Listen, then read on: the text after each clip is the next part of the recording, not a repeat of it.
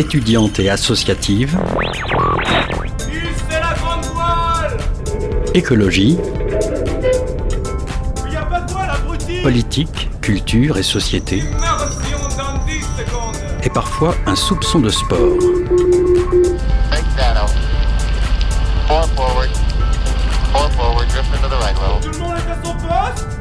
Du lundi au jeudi, 18h-19h, le sous-marin, la quasi quotidienne d'infos de Radio Campus Angers.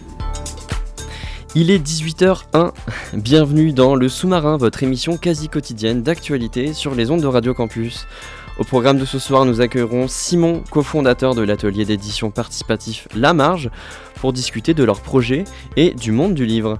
En seconde partie d'émission, vous pourrez écouter une interview réalisée par ma chère collègue Mathilde. Lors du festival Enjeu, elle a pu discuter avec Nathalie Prince, professeure de littérature générale et comparée à l'Université du Mans, pour parler de l'importance des histoires pour grandir ensemble.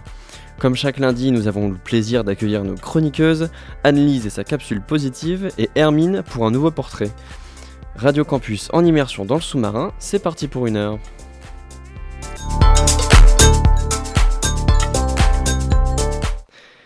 Salut Annelise, on commence euh, cette émission avec toi, comment tu vas? Allô, ça va? Et toi? Bah ça va super. Comme un lundi? Comme un lundi.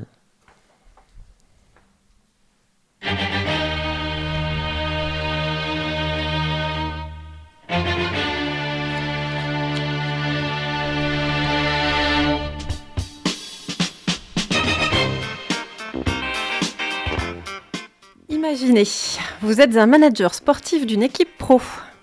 C'est vous qui avez cherché et recruté les pépites pour gagner, c'est vous qui œuvrez en coulisses tous les jours pour permettre aux coachs, aux joueurs, au staff d'être dans les meilleures conditions pour performer.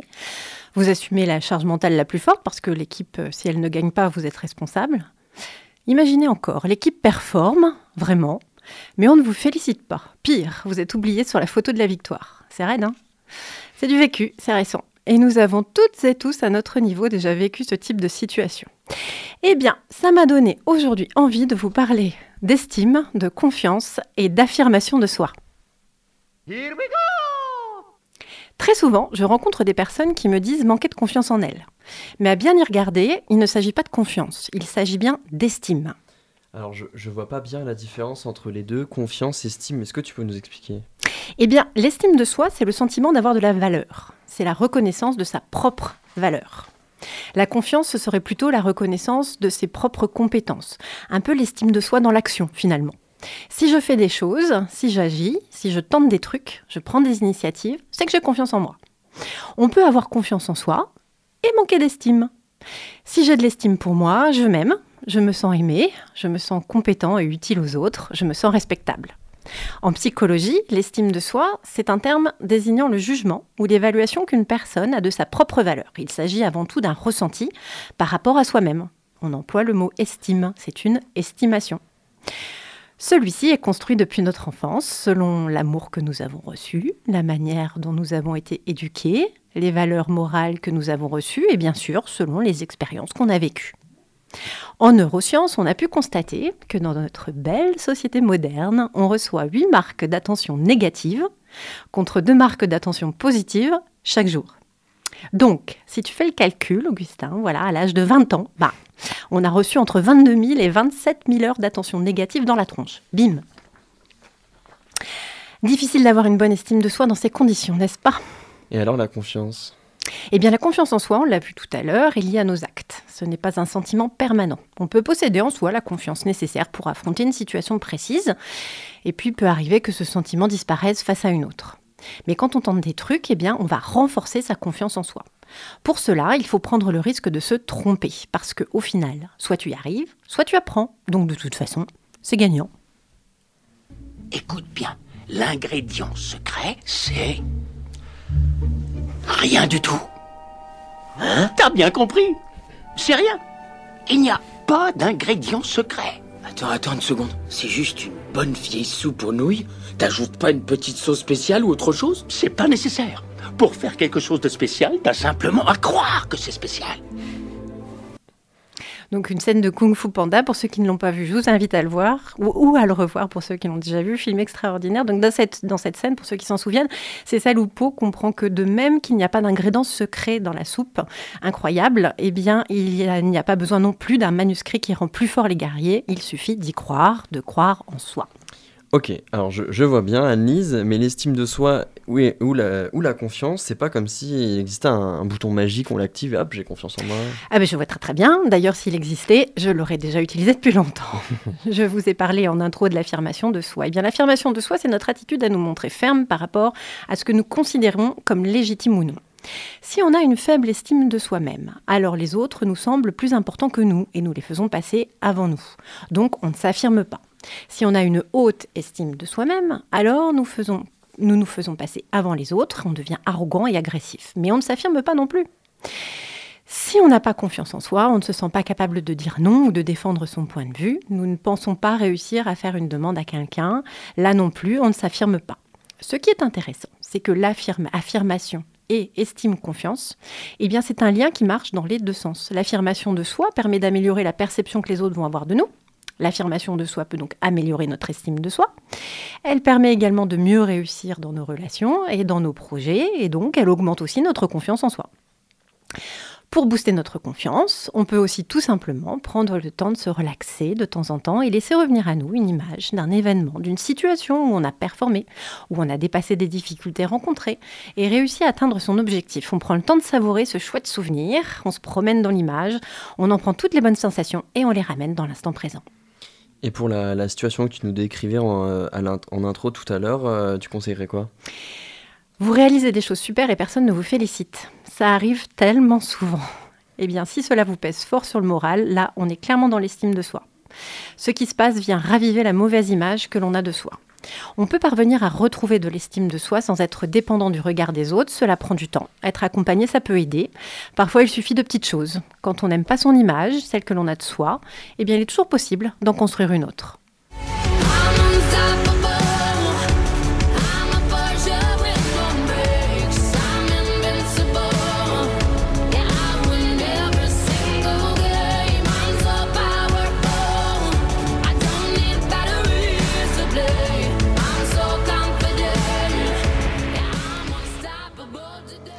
Allez, cette semaine, on oublie les ingrédients secrets et on y croit.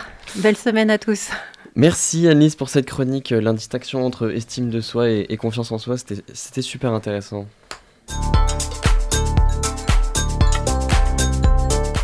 Et on commence maintenant cette première euh, interview du sous-marin. Bonjour Simon, vous êtes euh, un des, vous cofondateur de l'atelier d'édition participatif La Marge. Merci d'être venu. Euh, vous avez fondé cette association avec quatre autres personnes. Pourquoi est-ce que vous avez monté ce projet-là et comment vous est venue cette idée? Alors bonsoir, Euh, en effet on était cinq euh, copains, même sept au tout début euh, pour être vraiment rigoureux. Et on était en période, on va dire, professionnellement un petit peu instable, entre la fac et, et puis le- les nouveaux boulots ou Mhm. les boulots qui nous plaisent pas. Et on a une copine qui revenait de voyage d'Argentine, qui était partie là-bas pendant quatre mois, qui est revenue avec l'idée d'éditer des bouquins à partir de cartons récupérés dans la rue. Ça tombait pas mal à propos avec ce qu'on voulait faire, puisqu'avec les autres, on se posait la question d'ouvrir un atelier d'artistes ou quelque chose comme ça, où on pourrait faire des expos, peut-être des concerts, peut-être avoir un bar associatif. Du coup, l'idée de fabriquer ensemble euh, des bouquins, ça prenait sens pour nous. Ça nous permettait de nous retrouver tous ensemble autour de quelque chose qui nous tenait tous à cœur, parce qu'on était tous lecteurs. Et puis on a lancé l'aventure qui, s'est, euh, qui a évolué, on va dire, à sa manière derrière. Vous avez commencé à en parler. La, marge a pour vocation de produire des œuvres littéraires et graphiques avec donc des matériaux de récupération. Euh, vous avez anglais votre production de cette manière pour répondre à une problématique écologique. En tout cas, moi, c'est comme ça que je l'ai perçu. Vous avez, vous avez d'autres ambitions avec ce, travail de récupération? Donc, je pense que c'était un double, double intérêt pour nous, on va dire. C'était le côté aussi de réduire le coût, hein, réellement, de fabriquer soi-même, d'avoir la possibilité de trouver les matériaux sans avoir besoin de, de trouver des fournisseurs ou quoi que ce soit. La première chose qu'on a fait, on a acheté un photocopieur, on a récupéré des cartons par terre et puis c'était parti en fait après. hein. C'était de la peinture pour faire les couvertures, on se lançait.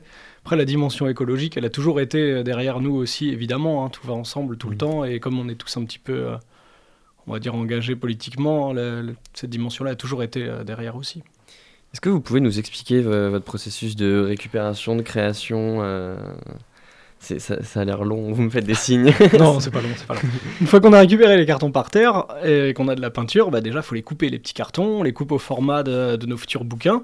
Là, je pars vraiment de la, de la fabrication.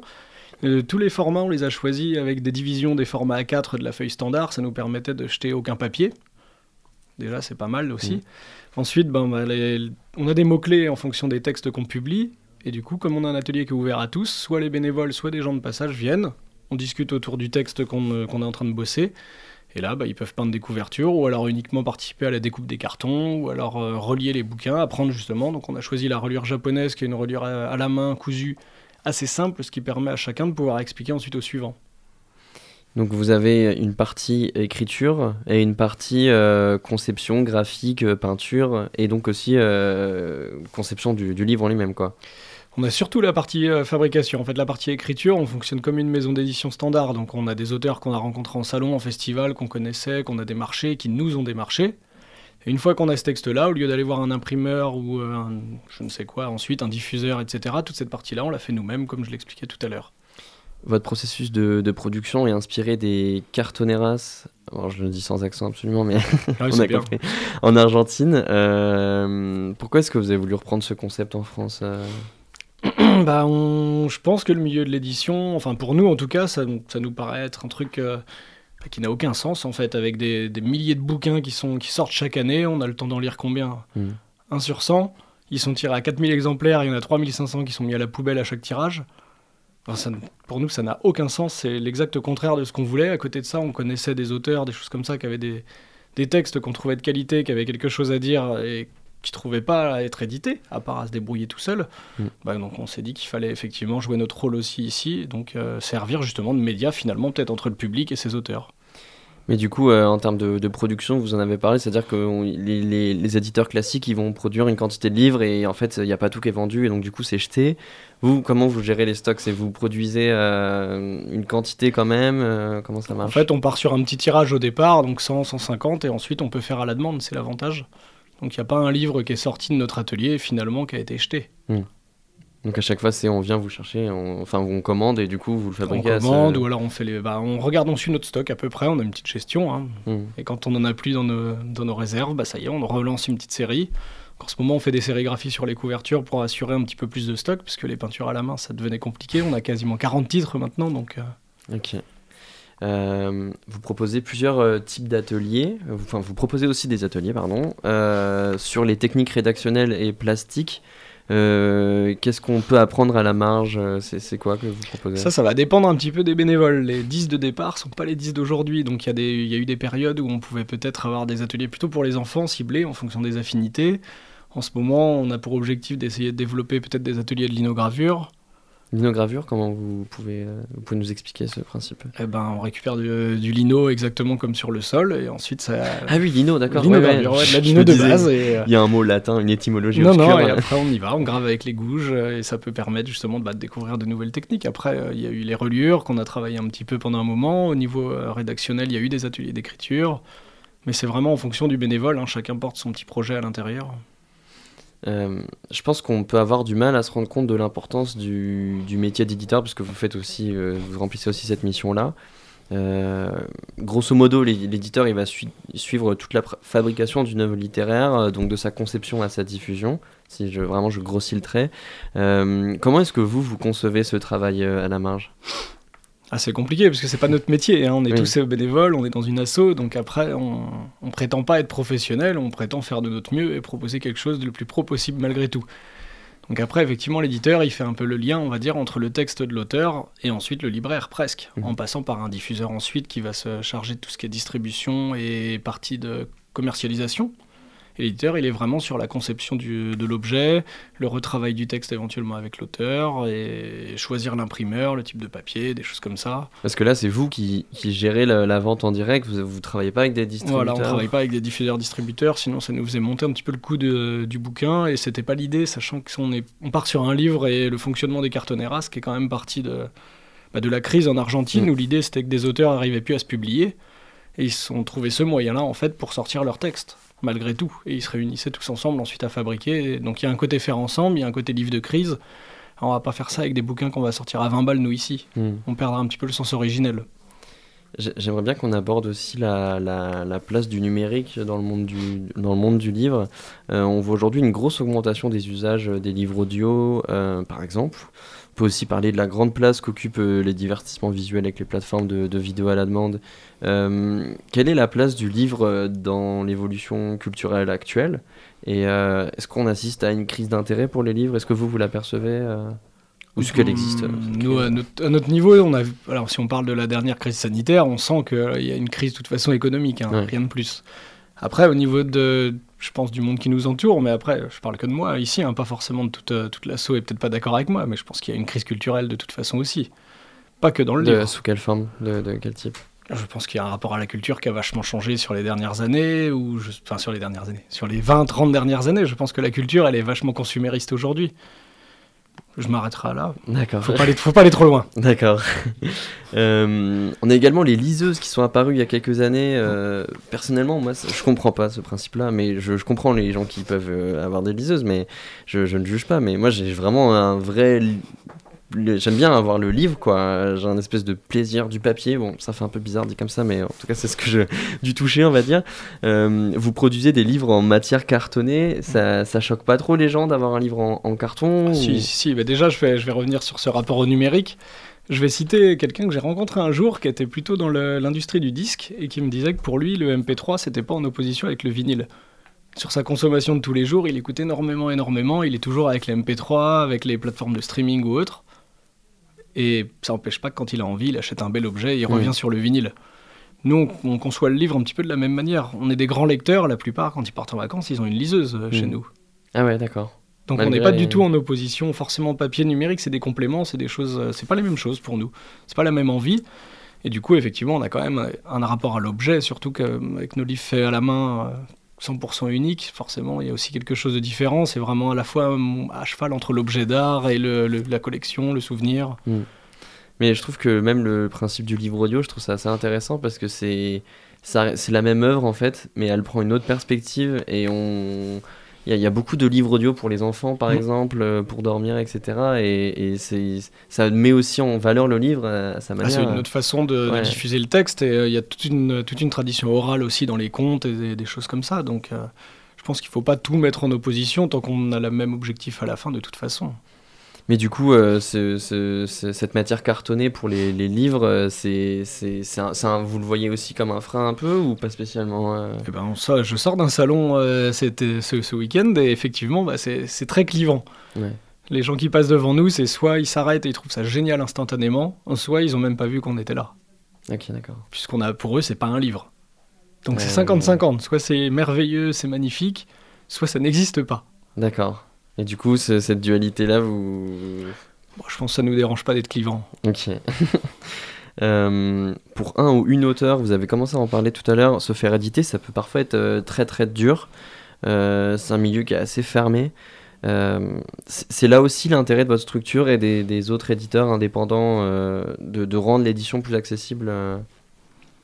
Ah oui, clairement, hein, c'est l'indépendance, ça veut dire qu'on n'est pas obligé de, de réfléchir à des, des coûts également. Donc pas le gros tirage, mais pas, on se pose pas mille questions, ça nous plaît, on envoie. Mm. On va pas chercher beaucoup plus loin, hein. vraiment, faut rester, on revient à la base un petit peu. Mais c'est, j'ai vu sur votre site, vous, vous faites des espèces de, de casting euh, pour des auteurs, comment ça marche euh? Il faut pas croire ce qu'on raconte sur le site. non, en vrai, c'était, c'est vraiment parce qu'on savait pas exactement quoi mettre sur le site et qu'on voulait mettre des conneries. Hein. Cherchez pas beaucoup plus loin parfois. Il, faut, il faut pas trop se baser sur votre site dans ce cas-là, il faut aller vous voir en vrai. faut venir nous voir en vrai. Après, évidemment, on n'accepte pas tous les types de textes, on discute, on les lit, euh, on discute entre nous, bien sûr. Et donc, ça, c'est comme toutes les maisons d'édition. Après, effectivement, on n'est pas forcément dans la même dynamique que, pour être péjoratif, je sais pas euh, quelle maison d'édition parisienne qui va toujours rester avec le même réseau d'auteurs. On est Mm. ouvert, effectivement, à la nouveauté. Et donc euh, un auteur peut venir euh, comme ça. Alors je dis pas que je fais mon, mon entretien d'embauche, mais mais un auteur peut venir comme ça et dire bon bah moi j'aimerais bien euh, m'intéresser à ça et on peut apprendre aussi avec vous. euh, ce... On peut aussi un auteur peut aussi venir pour progresser aussi euh, à votre contact. euh. Ah oui, oui, on essaye de, quand on répond à une proposition, on essaye d'expliquer un petit peu ce qui nous a plu, ce qui nous a pas plu, ce qui fait qu'on garde, qu'on garde pas, évidemment. Il y a de... On peut avoir une proximité qu'on n'a pas toujours. Vous avez aussi un, un café? Euh, tou- toujours en, ce en ce moment, oui. Ouais, ouais, bah, ce bar associatif, euh, Voilà, quand on est ouvert, donc on est ouvert uniquement le jeudi soir de 5h30 à 20h30, euh, parce que bah, on bosse tous tout simplement, Ouais. et on a, en ce moment on n'a pas réussi à se mettre euh, d'autres créneaux d'ouverture, et on a quand même rajouté actuellement du coworking tout Mm. le mardi. Et du coup, ça vient d'où cette initiative de faire du coworking euh Comme je disais, les projets suivent les bénévoles, donc on en a une Ah. qui s'est mis beaucoup en télétravail, qui s'est dit que préférait le faire chez nous, enfin à la marge qu'ailleurs. Ok, Voilà, c'est parti et tient le projet maintenant. ok. Et ça marche bien ce, ce, ce coworking Bon, ça fait pas très longtemps, hein, on a lancé ça il y a moins d'un mois, donc on Ah est oui, euh, encore en phase d'expérimentation. Mais le café est bon. Le café est bon, mais si vous voulez venir discuter, n'hésitez pas à vous y rendre. Euh, vous participez aussi à des, à des festivals et à des, des animations. Euh, c'est quoi vos, vos futures actualités, euh, vos futurs projets? Eh ben, on sera euh, dimanche prochain aux Galeries Recyclette, au C. Donc euh, beaucoup de choses autour de la récupération, un grand marché de Noël, on va dire, autour de la récupération. On sera en même temps dimanche prochain au marché de Noël de Villers. Et on sera également euh, au Fugure du Livre, un grand salon du livre à Liège en Belgique. Eh ben, vous, vous voyagez, euh, vous, On voyage, vous vous dupliquez. on se duplique tout le temps. Merci beaucoup Simon pour euh, cette, dis- merci. cette discussion intéressante. Vous êtes euh, un des cofondateurs de, euh, de l'atelier d'édition participatif La Marge. Euh, merci d'être venu sur le Centre FM. Merci à vous. On se laisse tout de suite pour une petite pause musicale.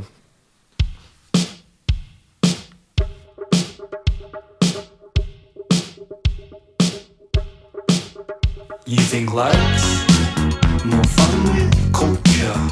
Lessons learned in hallowed Oh.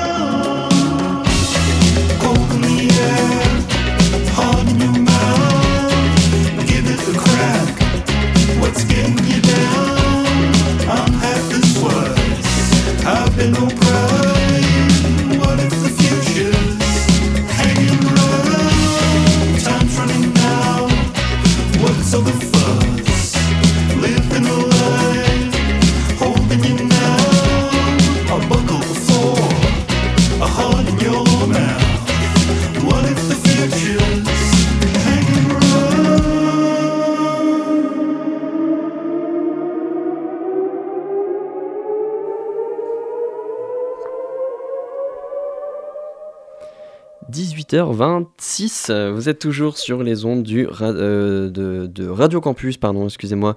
On vient d'écouter Hello, Alright, You Got That de, euh, du groupe Cool Sounds. 18h-19h, le sous-marin sur Radio Campus Angers.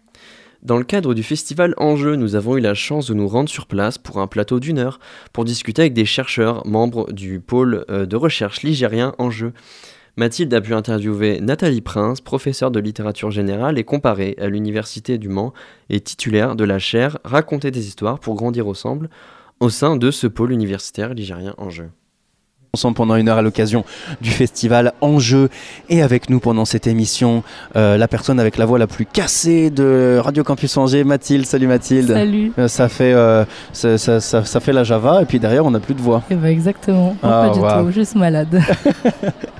Euh, toi aussi, euh, membre de la rédaction de Radio Campus Angers, comme Alice avant toi, tu accueilles à nos micros Nathalie Prince, professeure de littérature générale et comparée à l'Université du Mans, titulaire de la chaire Raconter des histoires pour grandir ensemble. Bonjour. Bonjour. Euh, agrégé de lettres modernes, vous êtes docteur en littérature générale et comparée. Euh, vous enseignez à l'Université du Mans depuis 2003 maintenant.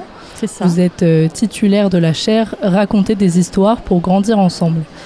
Pourquoi est-ce qu'on aime tant les histoires Tout le monde aime les histoires. Qui n'aime pas les histoires Euh, Même euh, le capitaine Crochet dans Peter Pan, il enlève Wendy pour l'emmener sur le bateau de pirates pour qu'elle raconte des histoires aux pirates. C'est universel. On, on cherche tous à écouter des histoires. Les histoires, ça apaise.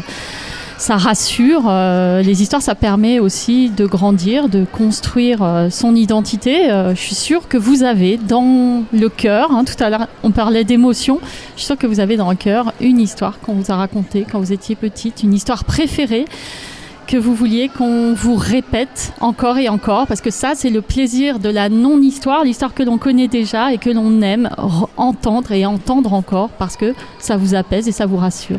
Quelle est, votre, pas quelle est votre histoire favorite Ah ah. J'hésite entre. euh, c'est- des grands classiques, donc euh, pas vraiment d'inédit. euh, le Petit Prince de Saint-Exupéry et, euh, et Peter Pan de James Matthew Barry, qui sont mes grands textes de prédilection. Euh, Pourquoi est-ce que ces histoires sont, sont si importantes euh, dans la construction de l'enfant justement? Les histoires, on, les garde en soi. En fait, y a chaque, chaque lecteur a une interprétation différente de l'histoire. Euh, Il y a des théories littéraires un petit peu complexes qui disent que le texte est une machine paresseuse qui veut qu'on l'aide à fonctionner. C'est un tissu d'espace blanc qu'il faut remplir. Et qui c'est qui le remplit? C'est le lecteur. Et chaque lecteur est différent. Vous, moi ou des plus petits, euh, chaque lecteur arrive avec ses compétences encyclopédiques, euh, son apport personnel, son vécu, et il va prendre des choses de l'histoire qui sont peut-être pas du tout celles que vous, aurez euh, envie de, de saisir. Et c'est aussi ce qui fait la magie de l'album, puisqu'on parle d'enfance et de jeunesse. Moi, je travaille beaucoup sur les albums, et les albums, c'est quelque chose qui est intéressant parce qu'il y a aussi l'image. Il y a le texte qui est accompagné par l'image. L'image qui peut dire autre chose que le texte et qui parfois est assez déroutant pour l'adulte. L'adulte qui lit l'histoire à un enfant, qui ne fait pas attention aux images, pas forcément attention aux images, et l'enfant qui voit autre chose dans l'histoire. Voilà, donc les enfants sont d'autres lecteurs que nous et, chacun y puise ce qu'il veut. Aujourd'hui, euh, un peu partout au quai, on peut retrouver des points de lecture et de vente euh, de livres de jeunesse, mais aussi des dons de livres euh, d'occasion pour inciter les jeunes à- à visiteurs à lire et à rêver. Euh, à quoi ça sert l'imagination? Vaste question. Je croyais que vous alliez me demander à quoi servent les livres que l'on que l'on achète. Euh, non, non, euh, j'ai vu qu'il y avait aussi, et ça c'est un stand, ça m'a particulièrement intéressé puisqu'on est dans la question de la transition écologique, des albums défraîchis. C'est-à-dire des albums que l'on va euh, récupérer parce qu'ils ont une page de couverture qui est légèrement abîmée. Et les livres sont offerts aux gens qui passent dans les, dans les couloirs euh, du quai aujourd'hui et je trouve ça euh, très intéressant. Alors après, vous me posiez la question de l'imagination. L'imagination reine des facultés, disait Baudelaire. Donc euh, que dois-je répondre à cela? L'imagination, elle permet de tout construire. On peut avoir une vie un petit peu euh, morne pleine et, euh, et avec les livres, on va chercher autre chose. On est dans de nouveaux espaces. Ce qui marche très très bien aujourd'hui avec les adolescents, dont on parle peut-être pas assez, c'est les dystopies. Ils se construisent d'autres mondes, des mondes où il ne fait, pas bon vivre, mais qui disent aussi un regard particulier sur la société dans laquelle euh, ils sont. Et, euh, c'est créer des mondes, des mondes possibles. Ça, c'est le pouvoir de l'imagination de créer des mondes. Et puis, euh, je vais citer des grands auteurs comme Tolkien, par exemple, les mondes primaires, le monde secondaire de Tolkien. Voilà, on est dans quelque chose qui, qui puise euh, dans l'imagination et euh, je crois que on sait à quoi ça sert. Alors je le répète, mais l'intitulé de votre chaire, c'est Raconter des histoires pour grandir ensemble. Euh, Qu'est-ce que ça veut dire grandir ensemble? Est-ce qu'il existe une mémoire collective des histoires? C'est une jolie question. Moi, ce qui m'intéressait surtout dans Grandir ensemble, c'était le côté intergénérationnel. C'est-à-dire qu'on va lire des histoires entre différentes générations. C'est aller chercher des associations euh, comme euh, Lire et faire lire, euh, quand les livres relient, des, toiles d'éveil, notre partenaire ici au Quai, qui, vont lire des, histoires au tout petit, mais aussi dans les PMI, dans les hôpitaux. On partage. En fait, c'est vraiment ça qui, peut m'intéresser et sur lequel je voudrais pointer aujourd'hui. On est dans un festival euh, dédié aux, jeunes et aux enfants. Euh, se grandir ensemble euh, inclut tout le monde, y compris les adultes, par exemple? Ah bah, on a vraiment encore besoin de grandir. Ça, c'est une certitude. Je suis en tout cas certaine que je ne suis pas arrivée à l'âge adulte. Alors peut-être que ça viendra, je ne sais pas. Je ne peux pas vous dire quand. Et heureusement, et heureusement. Et donc, on, et donc on retombe sur cette question de définition de ce qu'est la jeunesse. Bien sûr, euh, bah, tout à l'heure, euh, Yves euh, parlait de, de 0 à 18 ans hein, juridiquement, mais, euh, mais aujourd'hui on parle beaucoup de la littérature young adulte. Bah, si on regarde bien les lecteurs, ils ont près de 35 ans parfois, et c'est très bien. Et, et j'en suis parfois. Et, et pourquoi pas, soyons inclusifs. On sait à quel point euh, ça peut être compliqué de, maintenir un enfant concentré sur un récit, mais quand il est pris dedans, il n'y a rien de mieux que, que de voir ses yeux s'illuminer. Alors comment réussir une histoire captivante pour les enfants? C'est quoi la recette magique s'il y en a une? Il n'y a pas de recette. Il faut laisser l'enfant lire à sa manière. Ce que je disais tout à l'heure, l'enfant, c'est pas un lecteur qui va lire de la première page à la dernière page en lisant le livre dans le bon sens. Il va s'intéresser à un détail, il va revenir en arrière. C'est extrêmement énervant. Il faut être calme et euh, il faut le laisser vivre sa lecture sans trop euh, lire par-dessus l'épaule. Vous savez, cette espèce de médiation qu'on utilise beaucoup pour la littérature euh, pour la jeunesse, c'est-à-dire qu'il y a un adulte qui lit à l'enfant qui n'a pas, pas la capacité de lire, tout simplement parce qu'il ne sait pas encore lire. Mais un enfant peut lire les images, peut lire à sa manière. Euh, c'est un lecteur ponctualiste. Il va lire un point de détail et il va s'y arrêter. Il peut s'arrêter sur le petit papillon en bas de la page plutôt que sur euh, la narration qui est, euh, qui est vraiment construite par l'auteur. Et c'est ça qui est assez incroyable en tant que écrivain pour la jeunesse, c'est de pouvoir s'adresser à des gens dont on ignore complètement la manière dont ils vont prendre l'histoire et, récupérer l'histoire en, en eux. Pourquoi? Parce qu'on n'est plus des enfants. Et c'est un des paradoxes de la littérature de jeunesse, c'est que ce sont des adultes qui écrivent pour les enfants. Hein, On est bien d'accord là-dessus. Il n'y a pas de parthénogénèse littéraire, c'est Barthes qui disait ça, c'est-à-dire que les enfants n'écrivent pas pour les enfants, c'est très rare. Ou les ados maintenant, on commence à publier des ados qui racontent des histoires d'ados à d'autres ados. Et là encore, on est dans un autre système parce que les ados, ils se lisent entre eux, c'est un territoire à part l'adolescence. Voilà, je ne sais pas si j'ai répondu suffisamment. Est-ce que ça suffit d'être un bon écrivain ou, ben, ou bien, pardon, ou bien il faut aussi être un bon narrateur? Est-ce que les deux sont vraiment à distinguer ou, ou, euh, c'est très difficile d'écrire pour un enfant. Euh, Michel Tournier disait que il avait cette, euh, il, il- il écrivait pour les enfants et, et qu'il était lu par tous, même par les enfants. En fait, c'est ça qui l'intéresse. Quand on peut être lu par tout le monde, les adultes bien sûr, mais aussi par les enfants. Et c'est pour ça qu'il a passé beaucoup de temps de sa vie à réécrire les mêmes histoires. Il a notamment écrit, vous le savez sans doute, euh, le fameux euh, Robinson, euh, l'histoire de Robinson, Les Lampes du Pacifique. Les Limbes du Pacifique, un très beau texte que je conseille à tous les lycéens avant de passer leur bac. Et ensuite, il l'a réécrit dans une autre manière, dans une autre langue, en épurant, en simplifiant au maximum pour que même les enfants puissent lire ce texte. Et c'est Vendredi ou les limbes du Pacifique. Et il a également après écrit quelque chose qui serait davantage de l'ordre de la nouvelle, c'est le coq de bruyère. Et euh, c'est pas le seul à avoir fait cet essai-là. Quand on écrit pour les enfants, on travaille la langue, on la perfectionne, on la reprend au maximum pour qu'elle soit la plus belle et la plus lisse possible. Je veux pas dire la simplifier pour en faire quelque chose de simpliste. Je dis que les choses simples sont parfois complexes. Lewis Carroll, par exemple, a écrit Une Alice au Pays des Merveilles en 1865, je crois, que vous connaissez, un texte que vous connaissez. Il a également écrit un album en ajoutant des images avec c'est quasiment un- un- un- l'ancêtre de l'album où il invitait le petit lecteur à plier des pages, à, à secouer le livre pour faire bouger des personnages, pour inquiéter l'enfant. Il y a des ficelles de narration qui sont extraordinaires et, et ça il l'a fait 20 ans après euh, Alice. Vous, vous parlez euh, à l'instant de Vendredi et, ou les lames du Pacifique. C'est Euh, vendredi où la vie Vendredi ou la vie sauvage. Euh, moi, c'est un, c'est un ouvrage que je n'ai jamais lu, euh, mais que j'ai eu en, en livre, en livre lu. En, en livre audio et que j'ai écouté, écouté, écouté encore. Euh, quel est le poids des livres audio dans la construction, euh, pareil, du goût à la littérature et l'accès euh, aux histoires pour la jeunesse? Il y a peut-être la voix en plus. Moi, Le Petit Prince, lu par Gérard Philippe, je n'en suis pas sortie. mais voilà, il y a le grain de la voix. Mais je pense que le livre lu. Là, vous parlez des livres audio, donc c'est la cassette que l'on met. Ça, c'est bien pratique pour les parents qui n'ont pas le temps. Moi, j'invite euh, les parents à lire des histoires à leurs enfants et prendre ce temps, qui est un temps tranquille finalement, puisque euh, l'histoire, elle est déjà écrite. Il n'y a plus qu'à se serrer l'un contre l'autre et, euh, et raconter l'histoire avec un gros câlin. Et là-dessus, je pense, bah, c'est vrai que le livre audio n'apporte pas ça. Je ne pense pas que vous ayez eu de câlin de votre radiocassette.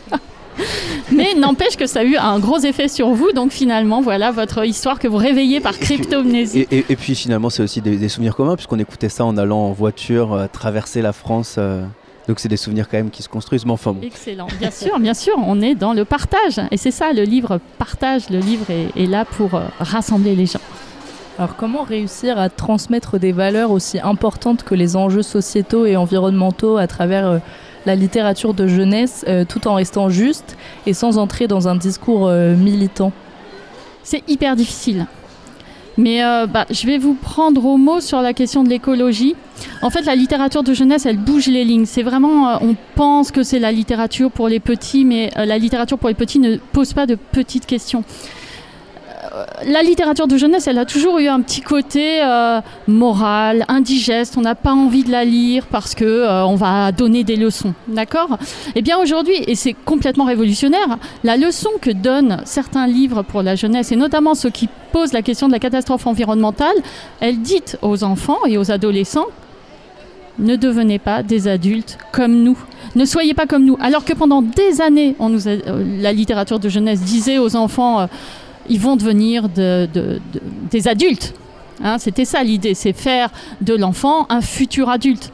Et là, on dit aux enfants, et ça inverse complètement la littérature de jeunesse et le sens, la portée, la valeur de la littérature. On leur dit surtout, ne, ne faites pas comme nous pour trouver votre place dans ce monde. Et je trouve que cette leçon et cette inversion est belle.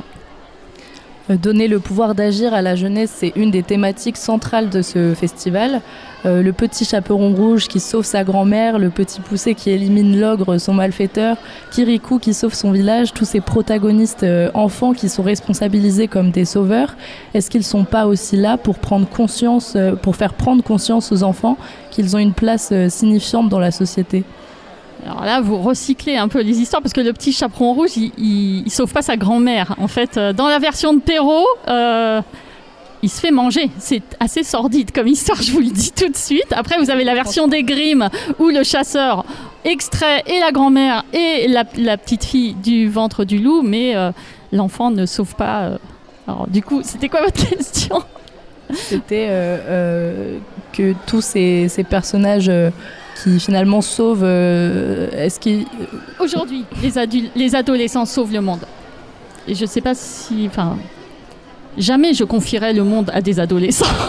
Voyez mais dans les ouvrages euh, pour adolescents, dans les dystopies dont je parlais tout à l'heure, les Katniss Everdeen, les voilà dans Hunger Games, vous devez connaître, j'imagine, ce sont des ados qui arrivent à sauver le monde, divergentes aussi, euh, et ça c'est nouveau aussi.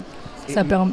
Mais dans Kirikou, c'est un enfant là. C'est vrai, un, un enfant qui, qui demande à sa mère de le faire naître, c'est très singulier, Kirikou, euh, dans le, dans le, dans le film de Michel Oslo. Ouais. Mais ça permet quand même aux jeunes euh, de pouvoir s'identifier, de leur donner du courage aussi dans leur propre vie. euh, L'identification, c'est hyper important et la littérature de jeunesse crée plein de petits héros qui ne sont pas forcément des enfants. Là, c'est un bébé, Kirikou, mais ça peut être aussi des animaux. Et euh, la mimésis que nous, on attend en tant qu'adultes, hein, de, trouver des personnages qui nous ressemblent, ne fonctionne pas. Mais c'est l'anti-mimésis qui fonctionne. On s'identifie au petit ours brun, on va s'identifier à la petite coccinelle ou à Mimi ou à je ne sais qui. Et, ça, c'est assez fascinant. Effectivement, les enfants apprennent peut-être à devenir des, héros. Et la vie, euh, c'est aussi euh, se- travailler sur cette, cette image de soi. Merci beaucoup Nathalie Prince pour cet échange. Merci à vous. Une interview réalisée par euh, Mathilde Bauducel et à la technique, c'était euh, notre programmateur Étienne Devèche. On se laisse quelques minutes pour une autre pause musicale.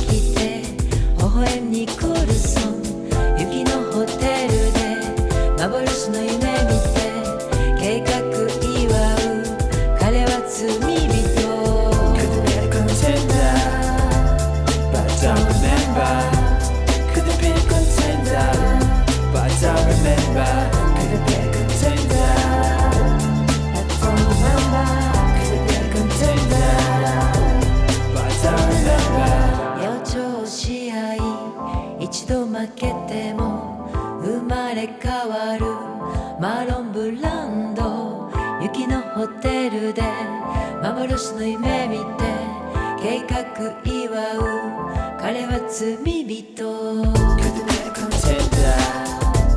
But don't remember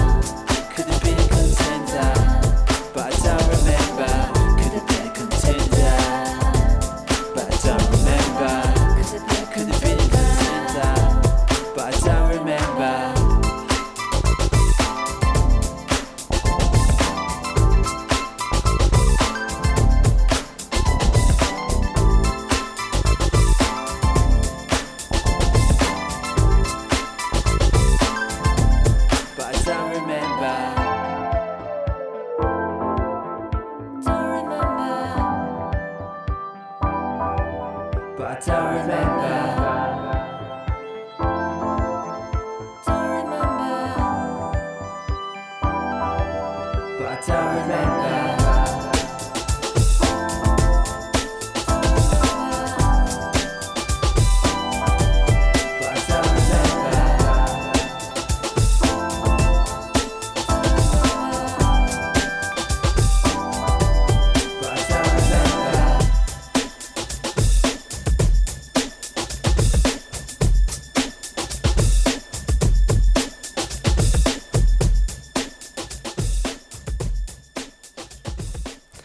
Il est 18h45, vous êtes toujours sur les ondes de Radio Campus.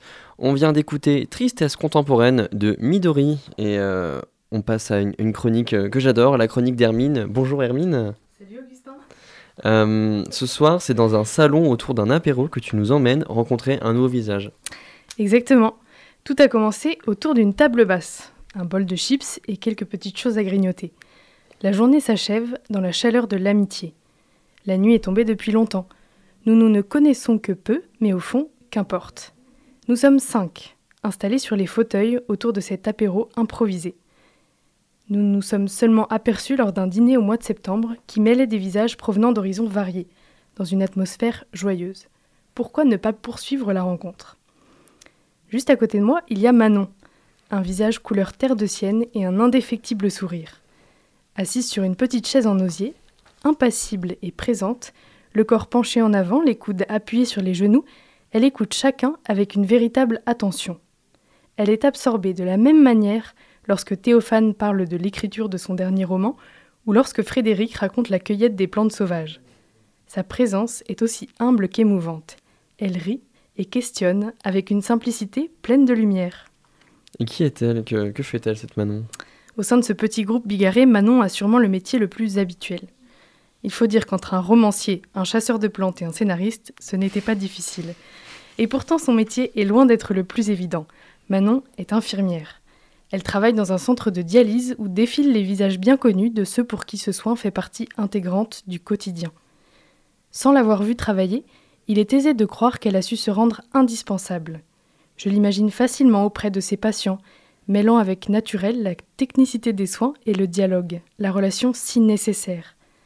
Pour ceux qui se rendent chaque semaine ou chaque mois à ce rendez-vous aussi long qu'indispensable, il est essentiel de trouver une présence chaleureuse, une écoute attentive et un écho du regard. Un scintillement qui éloigne les incertitudes et le découragement. Son regard est bienveillant.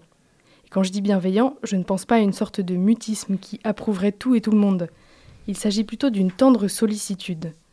Son rire est ample et doux, un peu grave, plus doux encore. Elle ne se prive pas de le faire résonner lorsque nous entamons un jeu interminable, en déchiffrant avec peine les cinq pages qui expliquent le déroulement d'une partie. Nous commençons finalement le jeu, tant bien que mal. Depuis qu'elle est toute petite, Manon aime jouer. Elle nous le raconte. Avec ses frères et sœurs, ils se figuraient les animaux de la savane et plongeaient avec toute la sincérité des jeunes esprits dans des aventures rocambolesques. Elle était toujours la lionne.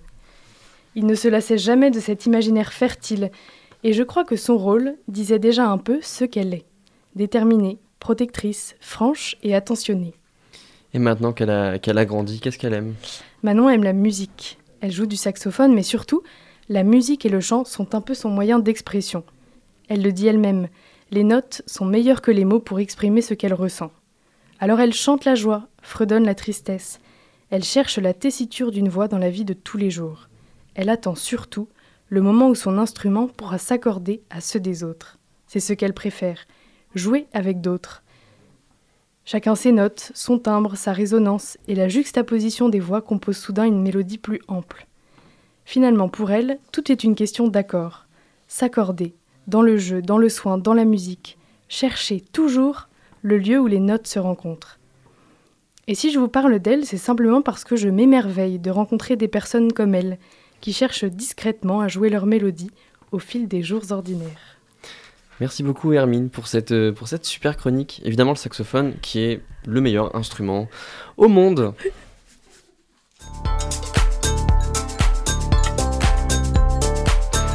Malheureusement, malheureusement l'heure tourne et le sous-marin remonte vers la surface. Merci à toutes et à tous de nous avoir écoutés. Merci à nos invités pour leur participation. Merci à Anne-Lise et à Hermine pour leur chronique. À la technique, c'était Mathilde. Merci à elle. On se retrouve demain à 18h pour le prochain sous-marin. Et d'ici là, n'oubliez pas, les bonnes ondes, c'est pour tout le monde.